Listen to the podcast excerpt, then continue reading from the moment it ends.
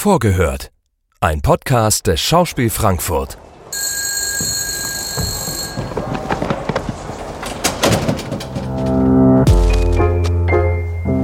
Einen wunderschönen guten Tag, meine sehr verehrten Damen und Herren. Wir begrüßen Sie recht herzlich hier im Schauspiel Frankfurt.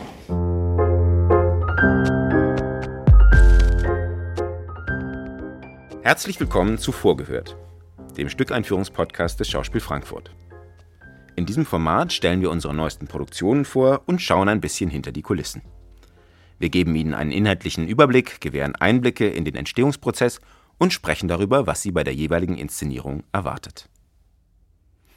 Mein Name ist Alexander Leifheit, ich bin Dramaturg am Schauspiel Frankfurt und in dieser Folge geht es um eine Uraufführung eines neuen Werkes, und zwar um In letzter Zeit Wut, ein Auftragswerk des Schauspiel Frankfurt und das neueste Stück der Autorin Gerhild Steinbuch.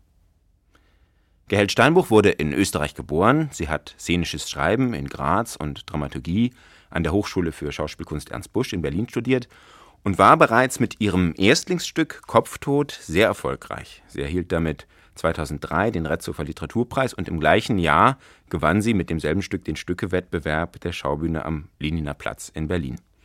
Sie war dann unter anderem auch in Großbritannien, in London am Royal Court Theatre, hat eine ganze Reihe von Preisen und Stipendien in Deutschland und in Österreich erhalten, war in der Spielzeit 2008-2009 Hausautorin am Schauspielhaus Wien und sie hat auch bereits einen Roman geschrieben oder fast fertig geschrieben mit dem wunderbaren Titel Berge und Täler mit Männern und Frauen.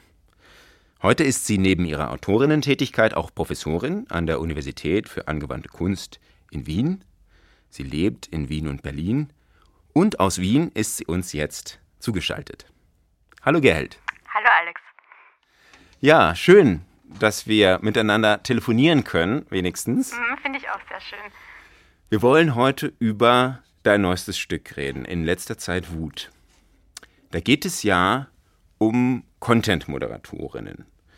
Wer den ausgesprochen guten äh, Dokumentarfilm The Cleaners von Hans Block und Moritz Riesewieg gesehen hat, der weiß, worum es da geht. Aber ich finde, das kann man trotzdem ruhig noch einmal erklären, denn dieser Beruf steht ja nicht gerade in der Öffentlichkeit und das auch aus gutem Grund. Was sind denn Content-Moderatoren und Moderatorinnen überhaupt? Naja, Content-Moderatorinnen im weitesten Sinne würde ich jetzt sagen, sind ArbeiterInnen in sehr prekären Arbeitsverhältnissen, die für große Konzerne wie zum Beispiel Facebook eine Art von Bildkontrolle betreiben. Das heißt, ähm, dass bestimmte Bilder, die ähm, verstörend sein könnten, wobei der Konzern auch vorgibt, was quasi verstörend ist, was nicht. Ähm, da kann man sich erinnern an die Debatte der entblößten Nippel, die weiblichen Nippel, die Instagram zensiert hat zum Beispiel. Also der Konzern entscheidet, was ist anstößig, was nicht, was darf aussortiert werden, was nicht. Und diese Content-Moderatorinnen müssen sich dann eben auch mit ähm, sehr äh, gewaltvollem Bildmaterial herumschlagen, damit dann quasi die Erzählung des intakten Feeds äh, angenehm konsumiert werden kann. Und das ist ein Beruf, klar, den gibt es in der Realität. Das sind meistens so Subunternehmen, die dann in, äh, ich glaube, in Deutschland, in Düsseldorf, in Berlin, äh, in Österreich gibt es in Wien Standorte und dann aber auch auf der ganzen Welt. Nicht? Das sind auch häufig Firmen, die Subunternehmen, die dann eben auch in sogenannten Billiglohnländern äh, operieren. Ne? Genau, aber eben nicht nur. Das fand ich ganz interessant bei der Recherche, doch bei unserer Recherche, dass es eben auch diese ähm, Content-Moderatorinnen zum Beispiel in Berlin gibt. Und ähm, da habe ich ein paar ganz aufschlussreiche Texte darüber gelesen, wie diese Stellen ausgeschrieben werden, womit geworben wird und was das dann aber letzten Endes für eine Art von Arbeitsverhältnis in Realita ist, ähm, das sich eigentlich sehr unterscheidet von dem, als dass es verkauft wird. Und jetzt ähm, ist es aber eine fiktive Geschichte, die du erzählst, mit vier Content-Moderatorinnen, die da im Mittelpunkt stehen. Das Stück hat insgesamt sechs Figuren. Äh, es gibt äh, noch einen, oder es gibt zwei Männer in dem Stück, es gibt aber vor allen Dingen vier Frauen, vier Content-Moderatorinnen, die da im Zentrum stehen. Was passiert denen denn so an ihrem Arbeitsplatz? Worum geht's denn da?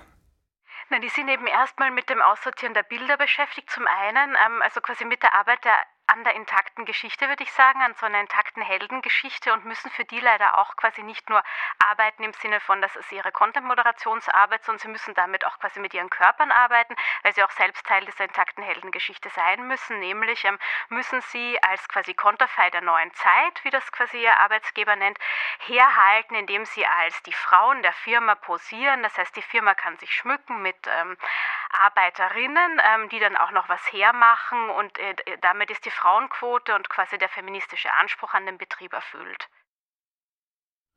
Und das ist so Ihr Arbeitsalltag, äh, die Arbeitsrealität, mit, mit der das Stück einsetzt. Und dann gibt es eine, ja, dann gibt es ein Ereignis, ich finde, so viel dürfen wir ruhig verraten, dass diese, diesen Arbeitsalltag unterbricht, nämlich eine Erfindung.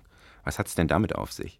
Ja, es ist natürlich schwierig, jetzt so, ohne das so zu spoilern, sowas davon zu erzählen. Aber ähm, ich fand ja tatsächlich interessant, eben bei diesem Content-Moderieren, dass es, ähm, dass es um das Aussortieren quasi von Bildern geht oder um quasi das Schaffen von intakten Bildern darüber, dass man andere Bilder, die nicht gesehen werden sollen, verdrängt. Also zum Beispiel auch andere Geschichten, die nicht weiß und männlich sind. Und fand dann natürlich interessant, ähm, den Frauen eine Art von Device an die Hand zu geben, dass die so ein bisschen in diese Bilderwelt, was ja auch ähm, unsere Geschichtsschreibung jetzt wäre, vielleicht eingreifen, damit, dass sie damit eingreifen können. So, und ähm, das ist natürlich im Sinne des Plots ist erstmal ein Ding, ähm, das ich jetzt nicht weiter verraten will. Mhm, genau, ein, ein Gegenstand. Wir verraten nicht was, aber zumindest eine Erfindung von einer der vier Frauen, die sie in den Zustand versetzt, äh, im Grunde Bilder neu definieren zu können. Nicht? Das, ich finde, so viel darf man vielleicht verraten, weil wir ja auf keinen Fall verraten werden, was sie dann mit dieser neu gewonnenen Fähigkeit anstellen, mit dieser Macht über die Bilder. Aber das ist so der Punkt, den ich ganz spannend finde, weil das Stück da natürlich die Ebene der, der Realität in gewisser Hinsicht verlässt und andererseits auch wiederum nicht. Denn die Probleme, ähm, also die Ebene der Realität insofern verlässt, als wir ja nun mal so, so tolle Geräte äh, nicht ohne weiteres haben und auch in absehbarer Zukunft wahrscheinlich nicht haben werden. Also da ist das so fast fantastisch. Aber die Probleme eben, die Widerstände, ähm, denen sich die vier Frauen eben ähm, gegenübersehen, indem sie versuchen, diese Fähigkeit auszuüben, nicht? Und dieser Bildmacht, dieser Bildgewalt, die sie da auf einmal durch das Gerät haben, sozusagen, ähm, auch, ähm, also was daraus zu machen. Diese Probleme sind eben durchaus sehr real. Und ähm, sogar so weit, dass wir, das kann man, darüber kann man ja vielleicht auch ein bisschen erzählen, dass wir jetzt bei der Arbeit an diesem Stück immer wieder ähm, auch von den Mitwirkenden dieses Feedback bekommen haben. Das hat sehr viel mit Erlebnissen zu tun, die ich als Mensch, als Frau in der Realität eigentlich jeden Tag mache. Nee, auf jeden Fall. Also ich möchte jetzt auch gar nicht für die Spielerinnen sprechen, aber ich kann ja vielleicht so für mich sprechen. Also ich meine, natürlich ist es kein autobiografischer Text, das wäre auch langweilig, aber ich denke, diese Art von Struktur oder Abhängigkeitsverhältnis, in dem man halt leider so vor sich hinleben muss, in vielen Arbeitsbeziehungen auch oder auch sozialen Beziehungen als ähm, weiblich gelesener Mensch, das, ähm, das ähm, wirkt ja auch in einer bestimmten Art und Weise auf den Körper und ähm, das äh, ist auch wie ein physischer Schmerz oder einfach auch eine physische Zurichtung. Und ähm, viele von den ähm, Situationen, durch die die Spielerinnen oder die Figuren durchgehen im Text, haben sicher auch was mit der Lebensrealität zu tun von mir, würde ich sagen, oder auch von Kolleginnen, von Freundinnen, mit denen ich mich unterhalten habe. Ich, und ich hoffe, das wird sich dann auch so ähm, transportieren, wenn man das sieht. Kann man in diesem Zusammenhang auch den Titel verstehen, in letzter Zeit Wut? Worauf richtet sich die Wut? Na, ich würde sagen, also für mich ganz persönlich, glaube ich, ist die Wut erstmal so eine Möglichkeit, sich so einen Standplatz wiederzuholen. So, ähm, so einen Standplatz vielleicht auszudehnen auch und ähm, wieder zu einer anderen Körperlichkeit, zu einer anderen Haltung zu kommen und darüber auch in ein Handeln so. Das dafür wäre für mich die Wut eigentlich so ein Initialmotor. Natürlich kann das auch eine blinde Wut sein, die erstmal alles niedersenzt. Auf der anderen Seite ist es ja vielleicht auch gut, so einen radikalen Gedanken zu haben, weil man ja auch erstmal, erstmal so einen kompletten Umsturz, glaube ich, für sich auch zulassen muss, den zu denken, um überhaupt in Machen zu kommen, in eine Veränderung. Jetzt würde ich gerne nochmal auf die Namen der vier Protagonistinnen zurückkommen. Also wie gesagt, es gibt diese vier Frauen im Zentrum, dann gibt es noch einen Vorgesetzten, einen Manager, der heißt Horst. Aber sprechender sind eigentlich die Namen der vier Frauen, denn die heißen Ellen, Nancy, Kirsty und Regan. Was hat es damit auf sich? Ja, das sind alle vier Namen, sind auch mit dann den Nachnamen noch dazu, sind Namen von Frauen aus Horrorfilmen und ähm, letzten Endes könnte man die eigentlich alle, ich ähm, breche das jetzt so ein bisschen runter, aber ich glaube, es stimmt nicht ganz, aber man könnte die eigentlich alle als Final Girls aus Horrorfilmen bezeichnen und ich fand halt immer diese Final Girls Figur total interessant, weil das ja so im, im prototypischen typischen Slasher-Film ist das ja immer die Frau, die am Ende übrig bleibt und dann meistens aber noch von dem Mann gerettet wird. Und ähm, da gibt es so einen ganz schönen Text von Carol Clover aus den 80ern und 90ern, glaube ich, Men, Women and Chainsaws und da schreibt eben darüber, dass das so eine Figur war, die dafür gebaut wurde, dass sich das hauptsächlich männliche Publikum sowohl mit dem Täter als auch mit dem Opfer identifizieren kann. Deswegen musste dieses Final Girl halt immer irgendwie androgyn sein, Namen haben, der nicht klar weiblich ist, durfte keine Sexualität haben und ist eigentlich schon sowieso die perfekt, also quasi wie so die völlig zugepackte, mit Zuschreibungen zugepackte Person und ähm, ich mag irgendwie mir dann vorzustellen, was passiert, wenn man so vier Final Girls hat, die halt ihre ganzen Waffen mal einsetzen können und ihre ganze Wut, die sich so im Laufe der 10.000 Filme aufgestaut hat. Und ich glaube, deswegen haben die für mich auch einfach so als Metaebene drunter super gepasst als Namen für die vier Protagonistinnen.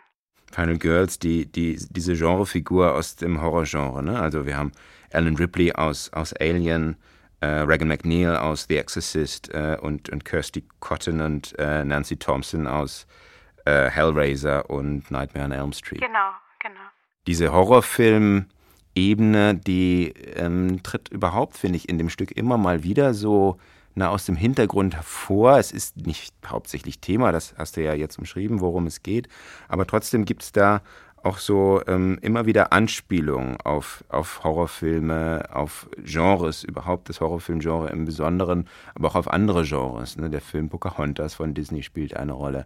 Ist das ein besonderes Interesse von dir? Ähm, Horror meinst du? Ja. Also, ja, Horror ist ein besonderes Interesse von mir, aber ähm, äh, kann ich auch gleich was dazu sagen. Ich glaube, beim Text ist es eben, weil es natürlich ganz stark um Körper geht. So.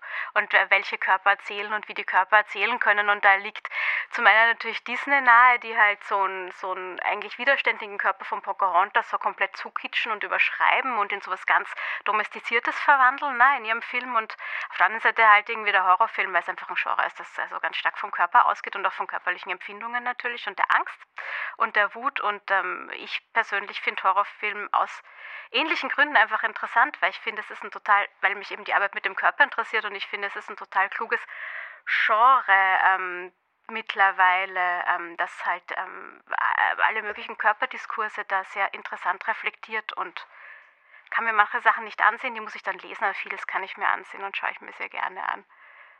Und unsere Hörer und Hörerinnen kann man in dieser Hinsicht beruhigen.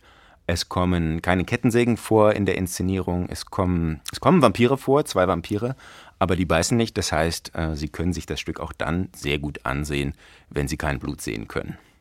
Ja, das ist in letzter Zeit Wut von Gerhard Steinbuch. Ein sehr vielschichtiges Stück über digitale Care-Arbeit, über die Bilder, die unsere Vorstellung von Wirklichkeit und Möglichkeit bestimmen über Körperpolitik, über Männer- und Frauenrollen, über Final Girls und nicht zuletzt über ein tolles Gerät, mit dem die vier Frauen im Zentrum die Geschichte neu schreiben können, wenn das denn so einfach wäre. In der Regie von Christina Czariski, die zuletzt mit Ich und Ich von Else Lasker Schüler in Frankfurt zu sehen war, wird daraus ein temporeicher und nicht zuletzt auch sehr humorvoller Theaterabend. Humorvoll, aber keineswegs harmlos, sondern im Gegenteil mit einer durchaus scharfen und teils auch bitterbösen Kritik an den Verhältnissen, in denen wir leben. Gerheld, einen schönen Gruß nach Wien und ich danke dir sehr herzlich für das Gespräch. Danke auch. Bis bald. Das war's schon wieder von uns. Das war der Vorgehört-Podcast zu In letzter Zeit Wut. Regie führt Christina Czariski und Premiere ist am 12. November 2021 in den Kammerspielen des Schauspiel Frankfurt. Tschüss.